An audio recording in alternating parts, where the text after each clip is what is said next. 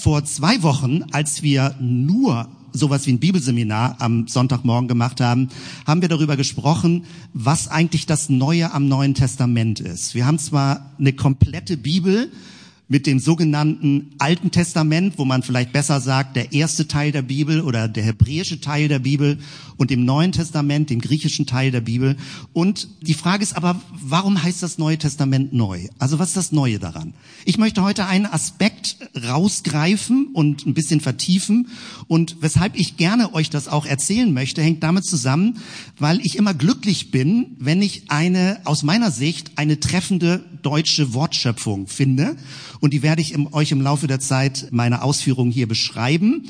Und du kannst ja dann für dich entscheiden, ob du das als interessantes Wort empfindest, was vielleicht auch in die deutsche Sprache eingeht. Also du wirst es gleich merken. Ich möchte mit dir über das Wort heilig sprechen.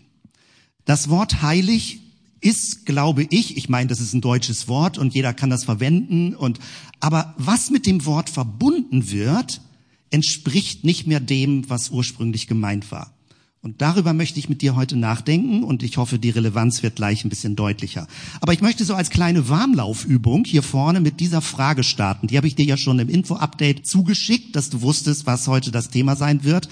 Und das ist keine Fangfrage. Ja, also ich werde niemanden bloßstellen, äh, mache ich sowieso nicht. Aber es ist wirklich eine echte Frage. Also wenn du das für dich beantworten müsstest, was ist dir heilig? Was würdest du sagen? Also Beispiele, ja, also mein Mittagsschlaf, also nicht meiner, sondern Mittagsschlaf ist einem heilig oder vielleicht das Handy ist dir heilig oder keine Ahnung. Also wo würdest du sagen, das ist mir heilig? Trau dich mal ein Stichwort so reinzuwerfen. Kaffee am Morgen, mein Garten, Brotbacken, Familie, Zellgruppe, Werder, HSV. Oh, oh, wir wollen keine Spannung hier im Gottesdienst. ja, guck mal hier, den Schal hast du schon dabei. Also du kannst vom Glück reden, wenn du heil rauskommst.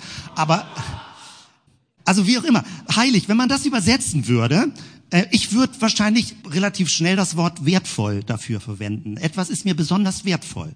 Das ist mir heilig. Oder etwas möchte ich schützen. Das möchte ich nicht, dass das irgendwie zertrampelt wird von Leuten. Also der Garten schon gar nicht, aber auch nicht bestimmte reservierte Zeiten, dass Leute mich permanent stören, wenn ich versuche, vielleicht eine geschützte Zeit, so eine heilige Zeit zu haben. Also das als erster Gedankengang. Das Wort heilig hat irgendwas mit wertvoll zu tun. Etwas ist mir wichtig. Das ist in der Prioritätenliste weit oben. Das ist mir heilig. Es gibt natürlich diesen Begriff in der Bibel, aber wer verwendet das heutzutage so noch? Wenn Paulus an mehreren Stellen die Gemeinde, die Leute als Heilige anredet, also hier 1. Korinther 1, 2, an die Gemeinde Gottes in Korinth, an die Geheiligten in Christus Jesus, die berufenen Heiligen samt allen, die den Namen unseres Herrn Jesus Christus anrufen, an jedem Ort, bei ihnen und bei uns denkt man, ja, ja, okay, biblischer Text, Neues Testament, Brief des Paulus, hat ein bisschen schöne Worte verwendet. Aber übertragt das mal auf heute und jetzt wir als Gemeinde. An die Zellgemeinde in Bremen, an die Geheiligten in Christus Jesus in der Zellgemeinde Bremen, die berufenen Heiligen der Zellgemeinde Bremen, samt allen, die den Namen unseres Herrn Jesus Christus anrufen an jedem Ort. Wenn du jemanden unsere Gemeinde vorstellst und sagst, wir sind die geheiligte Zellgemeinde in Bremen. Wir sind die Geheiligten der Zellgemeinde in Bremen. Löst wahrscheinlich so ein bisschen Fremdschämen aus, im Sinne von, boah, ihr seid aber nun die wahnsinnig Rechtgläubigen, denkt ihr seid was Besseres oder irgendwie so. Also es ist kein umgangssprachlicher Begriff, den man verwenden kann. Es ist sowas wie ein biblischer Fachterminus, den man nicht wirklich heutzutage anwendet. Also wenn man normal über was redet. Und das finde ich spannend, weil in der deutschen Sprachgeschichte hat das Wort jemand ist heilig, also jetzt nicht mir ist etwas heilig, sondern jemand ist heilig. Möglicherweise sogar noch jemand ist ein Heiliger oder eine Heilige. Das hat damit zu tun, denn jemand ist großartig, jemand ist ethisch korrekt, jemand hat ein perfektes Leben, jemand ist so leuchtend, dass alle anderen in den Schatten gestellt werden, wenn man sagt, das ist ein Heiliger. So, ja, der wird richtig herausgehoben und besonders verehrt. Und das kann ja hier nicht gemeint sein, wenn Paulus alle in Korinth als die Heiligen in Christus Jesus anspricht. Das kann es ja nicht sein. Ja, also es kann ja nicht eine Frage sein von ethisch die absolut super und perfekten Menschen, absolut vollkommen. Es kann auch nicht gemeint sein, die total rechtgläubigen, also wer den Korintherbrief ein bisschen genauer kennt, weiß, die haben viel Stress in der Gemeinde gehabt, ja, und Paulus hatte seine Mühe, das Ganze in Ordnung zu bringen. Warum redet er sie trotzdem mit Geheiligte, die Heiligen in Christus Jesus an? Das würde ich gerne mit dir ein bisschen weiter bedenken. Und dafür muss man einsteigen, ein bisschen in die Sprachgeschichte, nämlich einen kleinen Rückgriff ins Alte Testament. Wenn im Alten Testament, also im ersten Teil der Bibel, der Begriff heilig verwendet wird, dann wird das häufig übersetzt ins Deutsche mit etwas wird abgesondert für Gott. Also so in Kurzform, ich habe heute so ein paar kleine Schlagzeilen, die ich in den Folien drin habe, nicht ganz viel Material. Also heiligen bedeutet, wenn du das in deutschen Übersetzungen dir anguckst, häufig eben in alttestamentlichen Texten, etwas wird abgesondert für Gott. Was kann das sein? Es könnten Gefäße sein, heilige Gefäße im Tempel. Die werden geheiligt für Gott. Das heißt, sie dürfen für nichts anderes verwendet werden als für den Tempelablauf, also den damaligen Gottesdienstablauf. Man könnte auch sagen, man kann Räume heiligen. Also, dass du bestimmte Zonen hast oder bestimmte Räume, wo du sagst, das ist ein heiliger Raum. Da darf kein anderer rein. Da lasse ich niemanden anders rein. Zum Beispiel, also mein Arbeitszimmer ist so eine heilige Zone. Also physisch ist da, glaube ich, so gut wie noch nie jemand drin gewesen, außer jetzt die Handwerker, die wir gerade im Haus hatten. Äh, und das ist schon eine Überwindung, weil mein Arbeitszimmer ist eine heilige Zone. Aber durch Zoom konnten alle Leute schon jetzt irgendwie meine Bücherwand sehen oder irgendwie so da drin. Aber es fühlt sich an wie, das ist mein Raum, auch wo ich Gott begegnen kann. Vielleicht hast du auch sowas wie einen heiligen Sitzplatz, also wo man sich hinsetzt oder hinkniet oder seine Bibel griffbereit hat oder ein Tagebuch und der ist geschützt. Da passieren nicht andere Dinge, sondern dieser Platz ist für dich mit einem besonderen Wert verbunden und unser Bewusstsein reagiert ja auch wirklich so. Unser Körper reagiert auf gewisse Körperhaltung, unser Bewusstsein stellt sich darauf ein. Und wenn du einen Raum oder eine Zone, eine Ecke in einem Zimmer heiligst, dann fängt sich an, dein Bewusstsein darauf einzustellen, dass du auch mit dieser Stimmung dich dort hinsetzt oder hinkniest oder was immer du denn auch dort tust. Also heiligen bedeutet etwas absondern, also etwas besonders stellen, also in dem Sinne. Man kann auch Zeiten und Tage heiligen. Der Sabbat ist so ein geheiligter Tag. Heutzutage kommt da nur noch an äh, Ruhetag, also äh, oder kann ich Pause machen. Wir leben jetzt gerade in so einer Art von Entgemeindungsphase, weil viele Leute entdecken, dass man auch ohne Gemeinde gut zurechtkommt, ohne Kirche, aber fühlen sich als Christen. Ich frage mich immer, was für eine Theologie hast du? Also wenn du ohne Gemeinde Christ sein willst. Es funktioniert nicht biblisch. Biblisch gehört die Kombination zusammen. Aber dass man sagt, ich habe eigentlich nicht mehr diesen Beziehungsraum, der ist nicht mehr heilig für mich, ich kann das auch für mich alleine machen. Heilige Zeiten, heilige Sonntage. Leute sagen, auch den Sonntag kann ich vieles machen. Wozu soll ich den heiligen für Gott? Also wozu soll ich ihn heiligen für die Begegnung? Der Sabbat ist ein Tag, der für Gott reserviert ist. Für Gott, für die Familie, für die engsten Freunde. Das, was dir wertvoll ist. Dafür ist der Sabbat. Und das sind Zeiten, die geheiligt werden. Und man kann auch Menschen heiligen. Also Priester im Alten Testament waren insofern heilige Priester, weil ihr gesamtes Berufsbild für Gott reserviert war. Sie waren abgesondert für Gott. Sie haben im Tempel einen Dienst getan. Und wenn man den Begriff so versteht, dann hat ein heiliger Priester überhaupt nichts damit zu tun, dass er fehlerfrei ist, dass er ethisch perfekt ist. Wer zum Beispiel die Geschichte kennt, also der vorgesetzte Priester vom Propheten Samuel, der hat allen möglichen nicht so guten, nicht so gutes Zeugs gemacht, aber natürlich war er ein Priester im Tempel, weil es geht nicht um dein Leben muss perfekt sein, um diesen Begriff heilig für sich anwenden zu können, sondern es meint, dein Leben ist im Innersten reserviert für Gott. Es gibt einen innersten Raum, der für Gott abgesondert ist und nur für Gott sicher gehalten wird. So nenne ich das jetzt mal. Also das finden wir. Man kann das ganz praktisch sagen, ja. Also meine Schwiegereltern haben heiliges Silberbesteck, was zu besonderen Anlässen rausgeholt wurde. Weihnachten oder wenn besonderer Besuch da war. Dann gibt es heiliges Gesteck, also es wurde nicht so genannt, aber es hatte diese Funktion. Oder früher, heutzutage ist es fast gar nicht mehr so, dass Leute am Sonntag besonders sich angezogen haben, also Sonntagskleidung angezogen haben. Also ich, ich will das nicht einführen in die Gemeinde, ich will nur sagen, manche Leute haben so einen bestimmten Dresscode für besondere Anlässe. Und das ist die Spur von Heiligen. Also du reservierst Dinge, Gegenstände, Zeiten, Räume für etwas Besonderes, was mit Gott zu tun hat, wo du Gott begegnest und ihm zur Verfügung stehst. So weit, so gut. So weit kann man das lesen, wenn du in ein Bibellexikon reinguckst oder online das irgendwie recherchierst. Worauf ich dich als erstes hinweisen möchte, ist, dass wir in unserer Sprache mit heilig häufig eine Eigenschaft verbinden. Also jemand ist heilig oder ein Ding ist heilig, ein Gefäß ist heilig, als würde es eine Eigenschaft sein, die etwas anderem anhaftet oder dazugehört. Das ist aber überhaupt nicht die Logik des Wortes. Die Logik des Wortes ist, dass es eine Tätigkeit ist. Etwas wird geheiligt. Das möchte ich dir ein bisschen genauer erläutern. Hier findet man das auch in dem Bibelvers vorher, der da gewesen ist. Als Geheiligte werden sie angesprochen. Also indem Gott Menschen heiligt, sind sie geheiligt. Es ist ein Geschehen. Heiligen ist ein Geschehen. Es ist nicht eine Eigenschaft.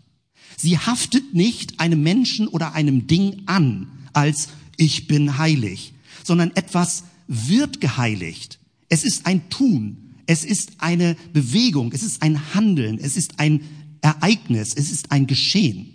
Und das ist schwierig im Kopf umzuzwitschen, weil wir in unserer Kultur es als Eigenschaft hören. Heilig sein. Es gibt natürlich Bibelstellen dazu, die man aber gar nicht unbedingt so einordnet. Also ich springe ein bisschen jetzt durch äh, Bibelstellen. Hier zum Beispiel. Im dritten Mose kommt an vielen Stellen diese Tätigkeit vor. Darum heiligt euch und seid heilig. Das ist also das Ziel des Heiligen, dass etwas heilig wird, aber im Sinne einer Tätigkeit. Etwas wird geheiligt, denn ich bin der Herr, euer Gott. Das kommt schon deutlich vor. Also nicht erst im Neuen Testament, sondern auch im ersten Teil. Das heißt also, es geschieht etwas in diesem Begriff, den wir heilig nennen. Wenn Jesus, also das Vaterunser, ja, ökumenische Kontakte, überall wird das Vaterunser gebetet, dann steht da, geheiligt werde dein Name.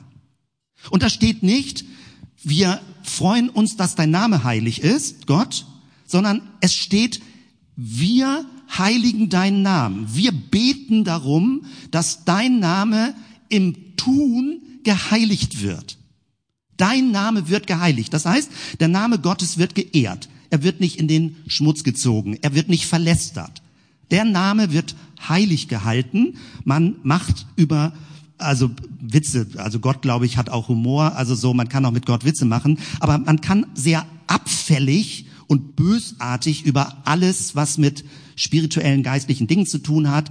Und das ist eine Entheiligung des Gottesnamens. Das finden wir also in der Bibel. Wenn man sagt, etwas soll geehrt werden, das ist ein ganz enger Begriff, damit zusammenhängt. Vor Jahren, das hilft mir seit Jahren auch, also vor Jahren habe ich das entdeckt für mich und hilft mir seit Jahren. Etwas ehren heißt ganz direkt verstanden Gewicht geben. Man gibt jemandem Gewicht, wenn man ihn ehrt. Und das versteht man dann sofort. Also eine Person wird für mich wichtig, Sie bekommt Gewicht. Also nicht Ehren, indem er einen Orden bekommt oder irgendwie ein paar nette Worte, äh, sondern indem du ihn ernst nimmst, indem du ihn achtest und indem du ihn wichtig nimmst, dann ehrst du jemanden. Und das ist ganz eng verbunden mit Heiligen, weil Heiligen hat damit zu tun, dass etwas Wert bekommt. Dass es nicht irgendwo zertreten wird im Matsch dieser Welt, etwas wird geheiligt. Jesus spricht von einer Perle. Jesus spricht davon, dass Perlen nicht vor die Säue geworfen werden, dass es nicht einfach zertrampelt wird im Matsch dieser Welt. Weil es gibt Dinge, die sind wertvoll.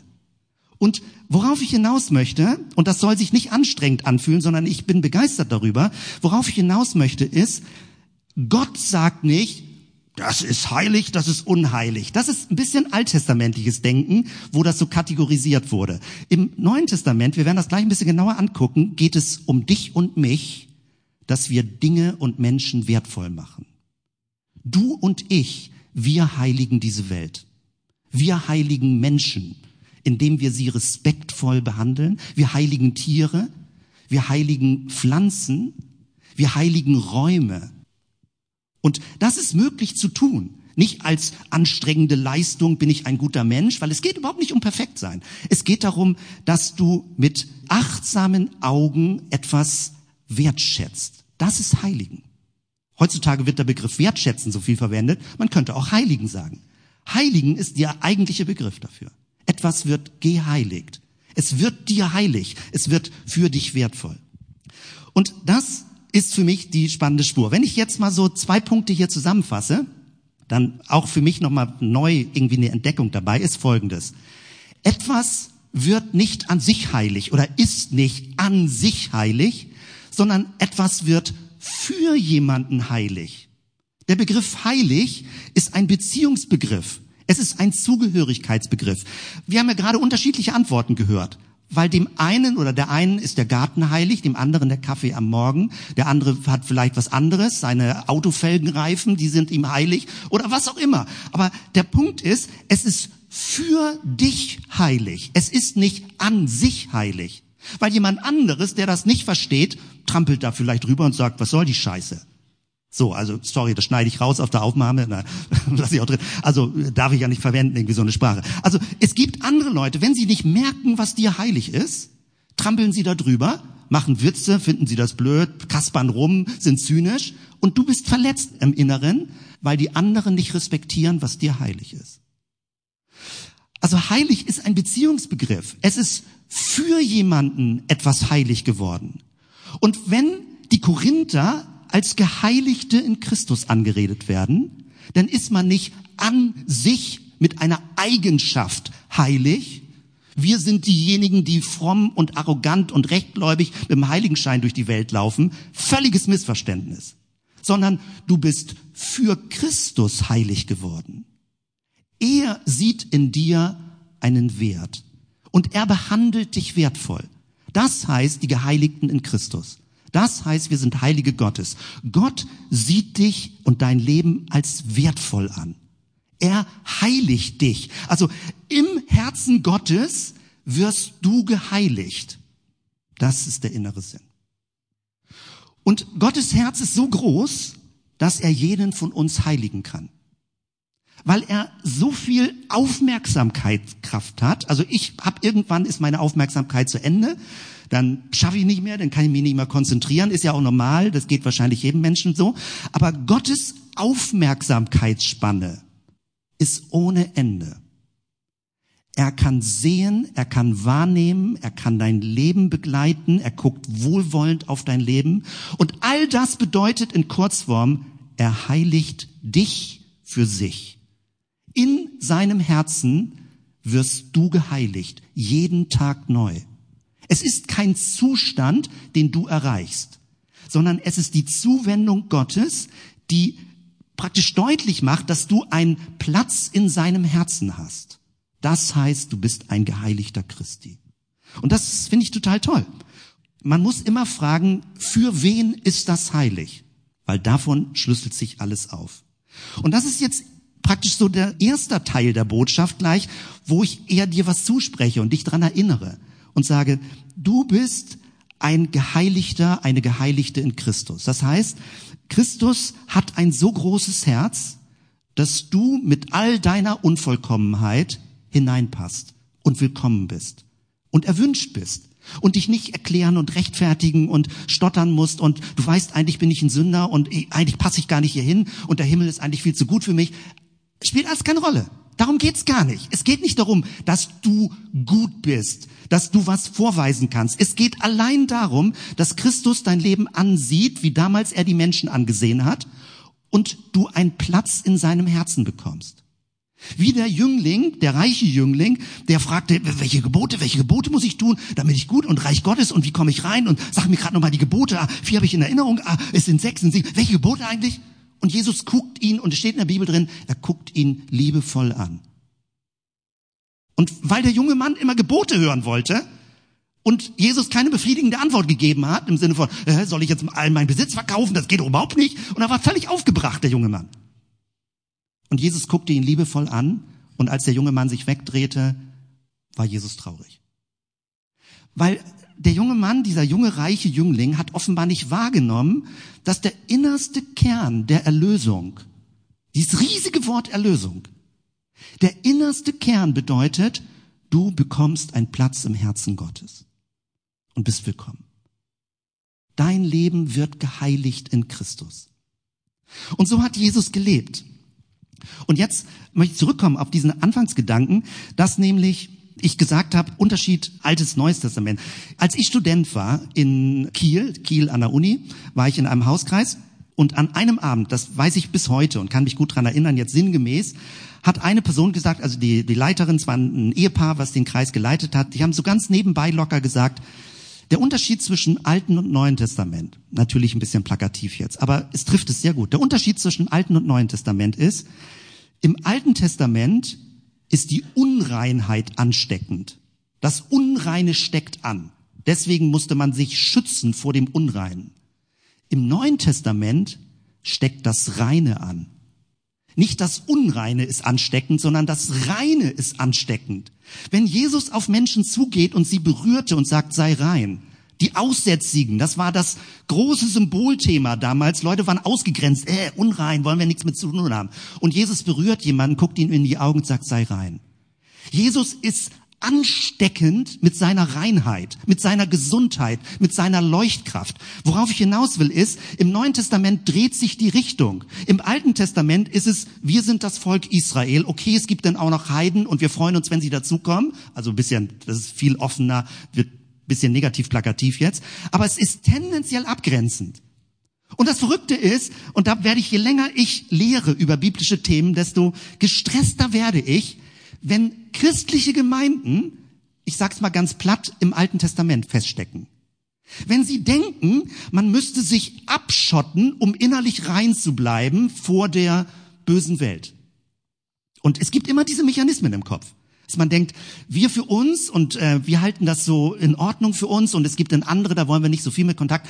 Es kann ja menschliche Gründe geben, dass die Chemie nicht stimmt oder irgendwie so. Aber die neutestamentliche Logik ist offensiv. Das ist das Bild, wenn Jesus sagt, ihr seid ein Licht der Welt. Licht ist offensiv, nicht aufdringlich, kein Flutlicht, was Leute bloßstellt, aber Licht macht hell. Und das ist doch toll. Wenn du Licht bist, heißt das doch, dass das Gesicht von anderen Menschen hell wird und aufleuchtet. Wenn du Licht in dir drin hast, bringst du Menschen zum Leuchten. Das ist die Logik. Es ist eine Offensivkraft. Jesus hatte keine Angst vor Dämonen. Jesus hatte keine Angst vor unreinen Menschen. Petrus fällt vor ihm nieder und sagt, äh, geh weg von mir, ich bin ein sündiger Mensch. Jesus hatte keine Angst vor Sündern. Er hat keine Angst vor dir. Jesus wird sich nie absondern vor dir im Sinne von, oh, jetzt ist aber meine Heiligkeit bedroht. Jesus wird in der Bibel genannt der Heilige Gottes. Aber daraus folgt für Jesus nicht, oh, ich muss meine Heiligkeit schützen. Also der Begriff absondern funktioniert nicht im Neuen Testament. Wenn im Neuen Testament der Begriff heilig oder heiligen verwendet wird, dann meint es nicht, Gott zieht sich zurück in eine heilige Zone. Das ist die ganze Logik des Neuen Testamentes. In der Kreuzigung reißt der Vorhang von oben nach unten und das Allerheiligste wird frei. Wenn im Hebräerbrief steht, wir haben freien Zugang zum Thron der Gnade. Und jegliche Gehemmtheit vor Gott, ich bin nicht gut genug, ich kann das nicht, Gott, wer weiß, kannst du mich überhaupt lieben, geht das überhaupt, macht keinen Sinn im Neuen Testament. Weil Jesus ist offensiv. Er geht auf dich zu und sagt, ich habe keine Angst vor deiner Unreinheit. Du kannst mich gar nicht beschmutzen. Gib mir sogar deine Unreinheit. Ich nehme sie mit, jetzt mal so ganz im klassischen Sinne formuliert, mit ans Kreuz. Gib mir deinen Zorn, gib mir deine Bitterkeit, gib mir deinen inneren Groll, gib mir deine innere Zwanghaftigkeit. Jesus sagt, ich habe keine Angst davor. Ich habe keine Angst, dass du mit deinen inneren Verkrümmungen mich krumm machst. Jesus bleibt aufrecht. Er liebt seinen Vater im Himmel. Er hat keine Angst, in Kontakt zu kommen mit verkrümmten Menschen, mit eiternden Menschen, mit Leuten, die negativ drauf sind, mit fiesen Leuten. Er hat keine Angst, ihnen die Hand zu schütteln. Also ich meine jetzt nicht irgendwie Corona, also muss nicht, man kann auch einfach nur winken. Aber diese Art von, mit denen will ich keinen Kontakt. Jesus ist offensiv mit seiner Gesundheit, mit seiner Heiligkeit, mit seiner Leuchtkraft. Das finde ich so großartig. Und was heißt das, wenn man das verlängert? Also ich zeige dir hier nochmal gerade eine Bibelstelle, wie das hier so steht. Zum Beispiel, als dann war in der Synagoge ein Mensch besessen von einem unreinen Geist. Ja, alle Leute halten Abstand. Der schrie, was haben wir mit dir zu schaffen, Jesus von Nazareth? Und der unreine Geist spürte es. Bist du gekommen, uns zu vernichten? Ich weiß, wer du bist, der Heilige Gottes. Und Jesus hatte keine Angst. Ich finde das bei Jesus immer so beeindruckend. Er hat nicht so seinen riesigen Zauberkoffer dabei, wo er jetzt magische Rituale macht und irgendwie so ein bisschen Rauchwolke und nochmal ein Blitz und Dämonen geht weg.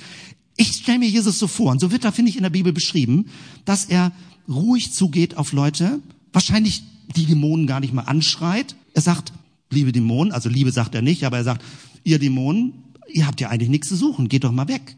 Lass doch mal diesen Menschen frei. Jesus hat keine Angst, durch seine Präsenz dämonische Kräfte zu vertreiben. Das ist toll. Und wenn wir so ankommen, gedanklich im Neuen Testament, haben wir vor nichts Angst, was in der Gesellschaft läuft vor keinen Gruppen, vor wer auch immer wie ist und komisch und eigenartig und was. Natürlich gibt's destruktive Gruppen, wo man auch teilweise eingreifen muss, sag ich mal, staatlich vielleicht auch eingreifen muss, wenn es lebensfeindlich wird. Aber von der innersten Haltung gibt es keine Berührungsängste, wenn Jesus in dir lebt. Das finde ich toll. Und für mich ist das eine starke Botschaft, weil ich tendenziell ein bisschen ängstlich und gehemmt bin von meiner Kindheitsgeschichte. Und mich befreit diese Botschaft. Ich habe vor nichts Angst, also keine charismatischen sonst wie Phänomene, ich habe da alles Mögliche irgendwie mit. Ich habe auch keine Angst vor Fundamentalismus, vor Bibelfundamentalismus. Es sind Menschen, die ihre Überzeugung haben. Ich werde da nicht unbedingt meine Zeit rein investieren in endlose Nonsensdiskussionen. Da habe ich keine Lust. Aber deswegen kann ich doch trotzdem mit ihnen in Kontakt sein. Ich brauche mich nicht künstlich abgrenzen aus Angst, dass ich dadurch irgendwie beeinflusst werde. Das gefällt mir als Lebenseinstellung. Und jetzt ist das eigentliche, was für dich, also das eigentliche biblisch, was wir heutzutage nicht mehr so richtig verstehen, aus meiner Sicht, was wir zu selbstverständlich nehmen. Der eigentliche Clou des Neuen Testaments ist, ist, dass der heilige Jesus durch seinen Geist in dich hineinkommt. Und das war im Alten Testament nicht für alle Menschen möglich. Für Heiden sowieso nicht, es gab ausgewählte Personen, Könige, Priester, Propheten. Aber das Volk war angewiesen darauf, dass Menschen zu ihnen geredet haben, die Gott in sich drin gespürt haben. Im Neuen Testament gibt es den Zugang für jeden Menschen. Der Heilige Geist öffnet in dir drin einen Raum, der für Gott reserviert ist und der geschützt ist und wo du dich auch mit deinem Bewusstsein zurückziehen kannst beim Beten, weil du willkommen bist, weil du im Herzen Gottes gewissermaßen durch den Geist Gottes willkommen bist. Das bedeutet beten. Beten bedeutet nicht Formeln aufsagen, sondern du vergewisserst dich darin, dass du in Christus geheiligt bist. Das ist beten. Das ist die innere Kraftquelle. Und manchmal braucht man da nicht nur zwei Minuten, sondern 30 Minuten, bis es neu im Herzen ankommt. Man braucht Lieder dafür.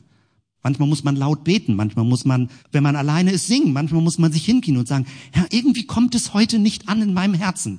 Irgendwie kommt es nicht an. Und natürlich braucht es manchmal auch Ringen. Viele Christen und Christinnen aus meiner Sicht haben sich dran gewöhnt, dass sie die innere Erfahrung des Heiligen Geistes zu banal oder zu selbstverständlich oder nicht erlebbar haben. Es ist jeden Tag, dass der Heilige Geist in dir ist. Ich habe hier vorne das mit Fragezeichen geschrieben, weil in der Sprachgeschichte, je nach Bibelübersetzung, wird Heiliger Geist groß geschrieben. Als wäre es ein Eigenname. Es ist aber der Geist, der heiligt. Der Heilige Geist. Man muss es eigentlich klein schreiben. Es ist nicht ein Eigenname Gottes, sondern es ist der Geist Christi, der dein Leben heiligt. Das finde ich großartig. Das ist total toll. Und Jesus sagt das hier im berühmten Gebet Johannes 17, ich heilige mich selbst für sie, auf dass auch sie geheiligt seien in der Wahrheit. Also Christus ist für Gott besonders und wertvoll für seinen Vater im Himmel. Und aus dieser Beziehung heraus sagt er, dass diese Wahrheit auch bei uns ankommen soll. Das ist die Botschaft von Jesus, dass er Menschen daran erinnert hat, sie sind wertvoll für Gott. Jeder Mensch. Und insbesondere die, die nicht dran glauben können, dass sie wertvoll für Gott sind. Manche Menschen haben so heile und gute Familien gehabt, die haben so eine stabile Selbstsicherheit in sich drin. Da ist dann eher so Gottesliebe ein Add-on für ihr Leben. Aber es gibt Menschen, die können nicht glauben, dass sie wertvoll sind. Insbesondere für die ist die Botschaft da. Und wie kommt die Botschaft in die Welt? Ja, man kann die Bibel lesen, ja, man kann Gottesdienste besuchen, aber es tun Leute nicht mehr. Die Botschaft kommt immer durch andere Menschen in die Welt. Je kritischer eine Gesellschaft wird, und wir leben hier im säkulareren Norden von Deutschland, also der Norden ist säkularer, so im säkularen Teilen. Je kritischer eine Gesellschaft guckt auf das, was Kirche macht, ob das eigentlich nur fromme Rituale sind, ob das ein paar Sprüche sind, ob das Oberheilige sind, also im negativen Sinne, desto weniger funktionieren Programme, Flyer, Fernsehsendungen. Es funktioniert alles nicht. Das ist nur eine Selbstvergewisserung unter Christen. Die einzige Brücke, die funktioniert, ist, dass du als Mensch einen anderen Menschen achtsam und wertvoll ansiehst und behandelst und eine Vertrauensbrücke entsteht. Es gibt keinen anderen Weg. Deswegen geht es leider auch nicht so schnell. Und Massenevangelisation, die es in der Geschichte immer gegeben hat, haben funktioniert, weil es eine tendenziell christliche Gesellschaft war, die erinnert wurde daran, dass etwas Wichtiges zu tun ist oder gesagt werden muss. Wenn aber eine Gesellschaft anfängt zu vergessen oder nie gehört zu haben, wer Jesus ist und was Jesus wollte, dann kommst du nicht mit der Botschaft, mit der verbalen Botschaft, kommst du nicht an bei Menschen. Du musst erst Vertrauen gewinnen, dass überhaupt die andere Person auch hört, was dir wertvoll ist. Wenn du eine andere Person zutextest, was sie gefälligst als wertvoll empfinden soll, wird das nie funktionieren. Wenn du Interesse hast zu hören, was einem anderen Menschen heilig ist, gibt es vielleicht irgendwann einen Moment, wo du auch davon erzählen kannst, was dir heilig ist. Ich liebe ja diesen Begriff Schwärm, also Schwarm, nicht nur im Sinne von Schwarmstruktur, sondern dieses deutsche Teekästelchen, Schwärmen. Missionieren, lass uns das Wort streichen, wir verwenden es ja gar nicht mehr. Es geht darum zu schwärmen, von Christus zu schwärmen, für Christus zu schwärmen, und das, was ich besonders spannend finde, ist, als Christus zu schwärmen. Wir schwärmen als Christus, als Leib Christi in dieser Welt, strukturell und von unserer Art, wie wir das Ganze weiterbringen. Also eigentlich geht es darum, dass der Heilige Geist das ist, was das größte Glück in deinem Leben ist. Du kannst Jesus nicht die Hand schütteln. Jesus ist 2000 Jahre als hier sozusagen, als er hier gelebt hat. Das größte Glück ist, dass sein Geist in dir drin den Raum öffnet und dich Tag für Tag erinnert, du bist wertvoll für Gott. Der Geist kommt, das ist Neues Testament. Und du kannst praktisch morgens aufstehen und sagen, guten Morgen, Heiliger Geist. Es gab vor vielen Jahren, gab es mal so ein Bestsellerbuch dazu, ähm, Guten Morgen, Heiliger Geist. Und das ist kein Witz. Der Heilige Geist ist eine Person, mit der du reden kannst, wie ein Seniorpartner im Leben. Und wenn du morgens aufwachst, sagst du, guten Morgen, Heiliger Geist. Schön, dass wir zusammen durch diesen Tag gehen können. Ich möchte gerne mit Christi Augen meine Umwelt sehen. Hilf mir dabei. Hilf mir, dass ich Augen bekomme, zu sehen, wie Jesus gesehen hat. Das ist christliches Leben. Und nicht Veranstaltungen besuchen, also auch, es gibt, ist auch gut eine Veranstaltung zu haben, aber die innerste Dynamik ist, dass du lernst, du und ich und wir zusammen, uns mit Christi Augen zu sehen, Christi Worte zu sagen, Christi Hände zu benutzen. Wir sind sein Leib in dieser Welt. Die ganz großen alten Begriffe. Und jetzt möchte ich dir in so einer Schlussrunde nochmal deutlich machen, worauf ich hinaus will. Weil ich möchte gerne die Wortschöpfung einführen, dass wir nicht absondern in dieser Welt, sondern dass wir besondern als Tätigkeit. Heiligen heißt, dass du Menschen besonderst. Äh, ist ein bisschen sperrig, vielleicht denkst du, was bedeutet das? Also wir würden es ein bisschen verlängern in der deutschen Sprache und sagen, du machst Menschen zu etwas Besonderem. Aber die direkte Tätigkeit ist, du besonderst Menschen. Sie werden für dich besonders. Und es ist dieselbe Sprachwurzel drin. Es wird also nicht abgesondert, indem ich irgendwas abgrenze, sondern es wird besonders gemacht. Es wird besonders geachtet. Und genau darum geht es. Und das wird super praktisch und du kannst hoffentlich selbst Verlängerungen daraus irgendwie ziehen. Wenn der Geist Christi, Jesus in Geistkraft in dir drin lebt und du dir in deinem Herzen ruhig bist, sicher darum bist, dich darüber freust, dass du im Herzen Gottes einen Platz hast. Aus dieser inneren Lebenshaltung musst du in dieser Welt nicht permanent dich in den Mittelpunkt stellen. Du musst nicht dich aufdrängen, Leuten. Du musst nicht selbst sagen, seht doch endlich, wie wichtig ich bin. Sondern genau umgekehrt. Aus dieser inneren Kraft heraus kannst du Menschen ansehen und ihnen Wert geben. Und das kann ein Blick sein, das kann eine kleine Geste sein, das kann eine kleine Berührung sein. Es fängt in Gedanken an, dass du nicht negativ über Menschen denkst.